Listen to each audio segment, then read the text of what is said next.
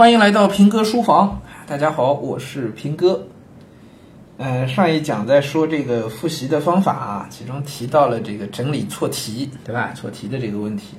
啊，正好我们以前直播课的时候也提到过，很多家长还问过，就是关于整理错题是不是有必要，错题本的问题啊。这问题我从大学还没读，高中毕业开始就被人一直问，一直问，一直问，一直问到现在，这么多年了啊。这个，因为我我高考考完呢，就去做了这个巡回的演讲。作为高考成绩还不错的同学啊，就去做了巡回演讲。当时是我记得很清楚，上海的东方网组织的。啊，因为我当时语文成绩比较高，然后考的是全上海的并列第十九名，就十九到二十四名，我们都是同样的成绩，啊，总分啊总分，然后还在里头认识了我后来大学同寝室的同学，啊，这位盛同学也是进了复旦的社会学系，但是他一心想要读新闻，所以后来他。大一读完之后，就从社会学习转系过来，来了以后我一看，哟呵，是你呀！我们当年这个东方网的这个巡回演讲的时候，啊，我们俩简直就跟说相声一样，聊得可可可开心了啊！后来他还是辩论队的啊，啊，不不扯这个了。说回来啊，我们从当时开始就一直被人问到说错题本有没有必要？嗯，客观来讲啊，错题本呢是有价值的。是有价值的啊，就是把你自己错的东西啊，这个是你最容易错的地方，是你自己没有掌握的地方，对吧？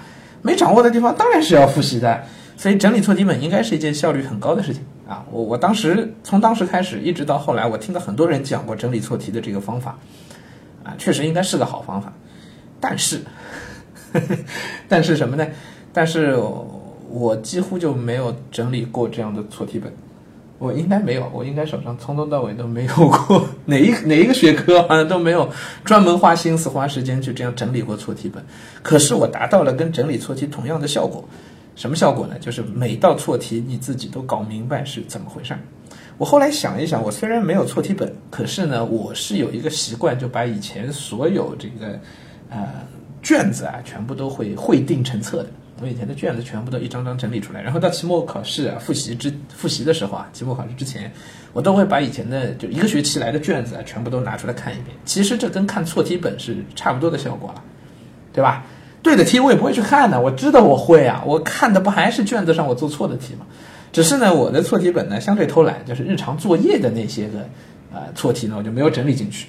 但我的作业里头的错的东西也不多，而且都是当场搞定的，就是发现错了以后马上就解决掉了，啊，所以我想告诉大家什么啊？就是一个错题本啊，重要的不是你用一个什么样的本子啊，或者有没有错题本，这个不重要，重要的是什么呢？重要的是以前所有错过的题目，你是不是真的搞明白了你错在哪儿？